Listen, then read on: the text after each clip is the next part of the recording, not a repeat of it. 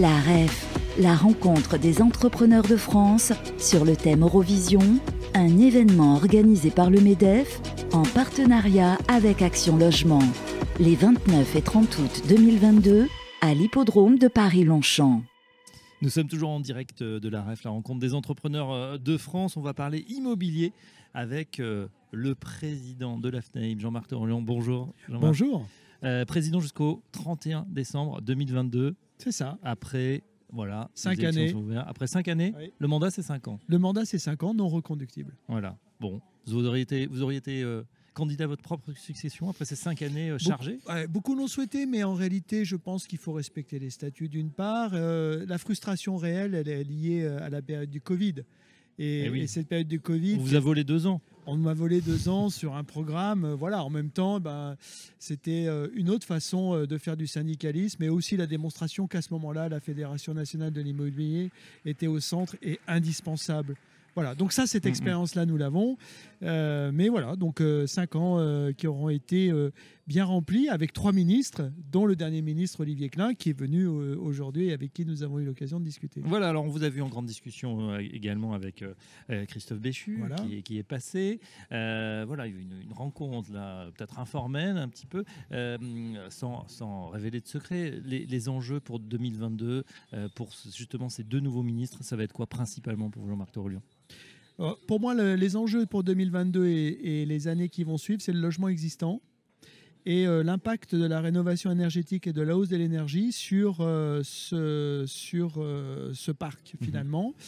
Et le, le danger euh, très important euh, d'avoir euh, sur un des piliers du logement des Français, ce qui est le parc privé locatif, une, euh, une évaporation euh, d'une partie de ce parc liée à un calendrier qui est intenable. Alors le calendrier, c'est euh, cette réglementation, on connaît, hein, loi climat résilience, etc. C'est-à-dire ces, normes et ces lettres F, G qui empêcheront sans doute de louer ces fameuses passoires thermiques. Mais le problème, c'est qu'on a 4 à 5 millions selon les estimations.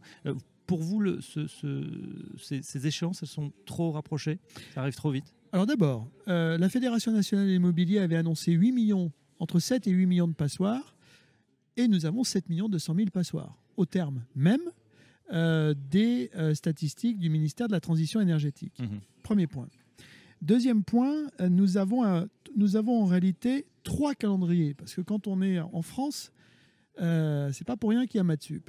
Nous avons le premier calendrier qui est l'indécence énergétique programmée, des G en 2025, des F en 2028 et des E, ne l'oublions pas, en 2034. Et quand on parle des, 8 des 7 millions d'E, on parle que des F et des G. Mhm. Nous avons le calendrier euh, lié à la copropriété de l'élaboration des plans pluriannuels de travaux. 2024 pour les plus de 200 lots, 2025 pour les 50 à 200 lots et 2026 euh, pour euh, pardon 2023, 2024 et 2025 pour les moins de 50 lots. Et nous avons le troisième calendrier, c'est la mise à disposition et l'obligation de réaliser des diagnostics de performance énergétique collectifs, respectivement 2024, 2025, 2026. Comment voulez-vous qu'on s'y retrouve Mhm. 73% des logements du parc privé locatif est en copropriété. Donc 73% du parc privé locatif est concerné par cette avalanche de calendrier, alors même que, par ailleurs, le diagnostic de performance énergétique n'a été fiabilisé au fond que au mois de septembre 2021, Mm. que nous n'avons pas le diagnostic de performance énergétique collectif encore opérationnel, et qu'on vient de nous dire que l'audit énergétique qui était obligatoire au 1er septembre pour les monopropriétés F et G était reporté au mois de juin.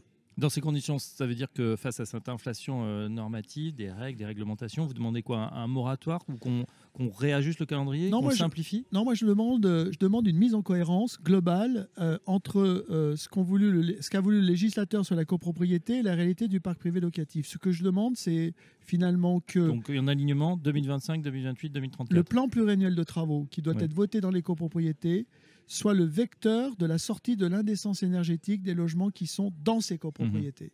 Et on fera coup double. Un, on donne une perspective sur 10 ans de travaux à l'industrie du bâtiment plutôt que d'avoir un pic inflationniste d'ici 2025 ou 2028.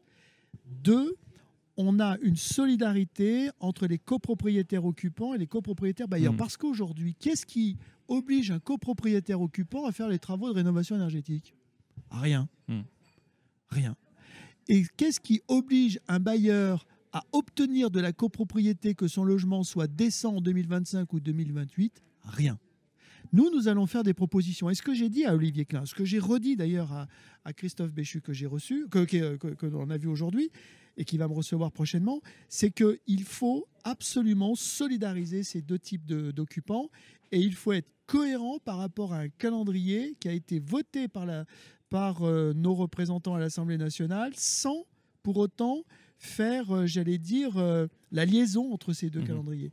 Parce que si demain, on est au MEDEF ici, on parle du logement des salariés, on parle du logement des jeunes. Christophe Béchu a parlé du logement des étudiants là, euh, dans la petite table qu'on avait organisée.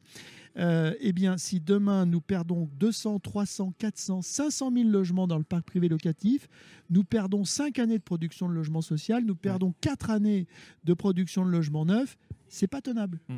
Donc priorité, euh, le logement existant, mise en cohérence, lisibilité. Lisibilité et traitement fiscal équitable. L'investisseur dans le logement existant doit être traité d'une même façon que dans le logement neuf.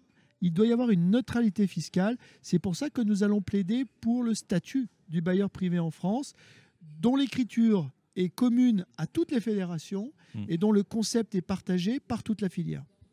Ah bah voilà, ça fait un sacré programme. Euh, est-ce qu'ils sont réceptifs là dans les premiers échanges que vous avez vus Ils viennent d'être nommés hein, de moi. Bon, c'était juste avant l'été. Euh, vous sentez que ça peut bouger, ça peut évoluer? Euh, en tout cas, moi, j'ai bon espoir que le pragmatisme et la réalité des enjeux prennent le dessus sur une certaine forme de dogmatisme affiché concernant ce calendrier, mmh. parce que c'est l'intérêt des Français. Mmh. Donc, ce que nous, nous devons démontrer, parce que nous, nous ne faisons pas de politique. Hein.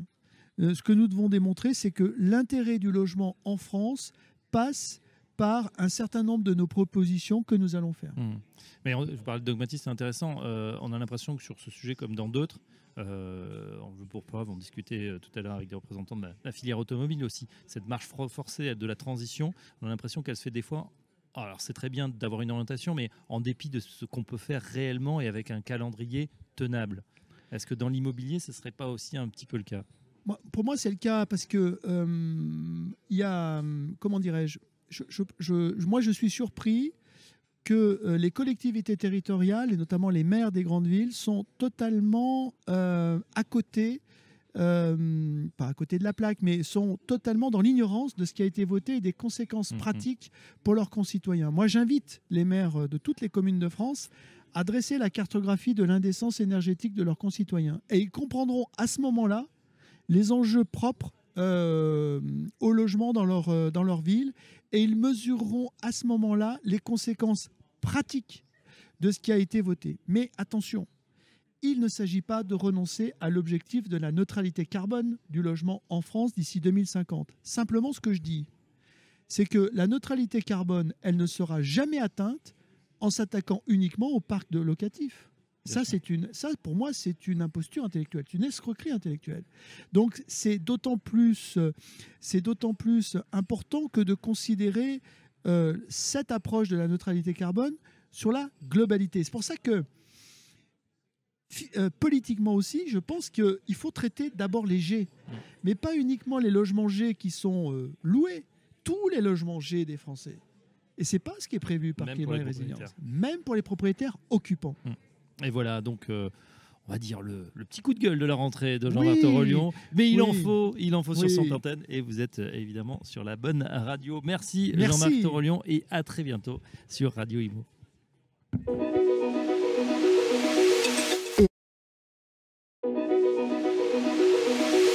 La REF, la rencontre des entrepreneurs de France sur le thème Eurovision, un événement organisé par le MEDEF en partenariat avec Action Logement, les 29 et 30 août 2022 à l'hippodrome de Paris-Longchamp.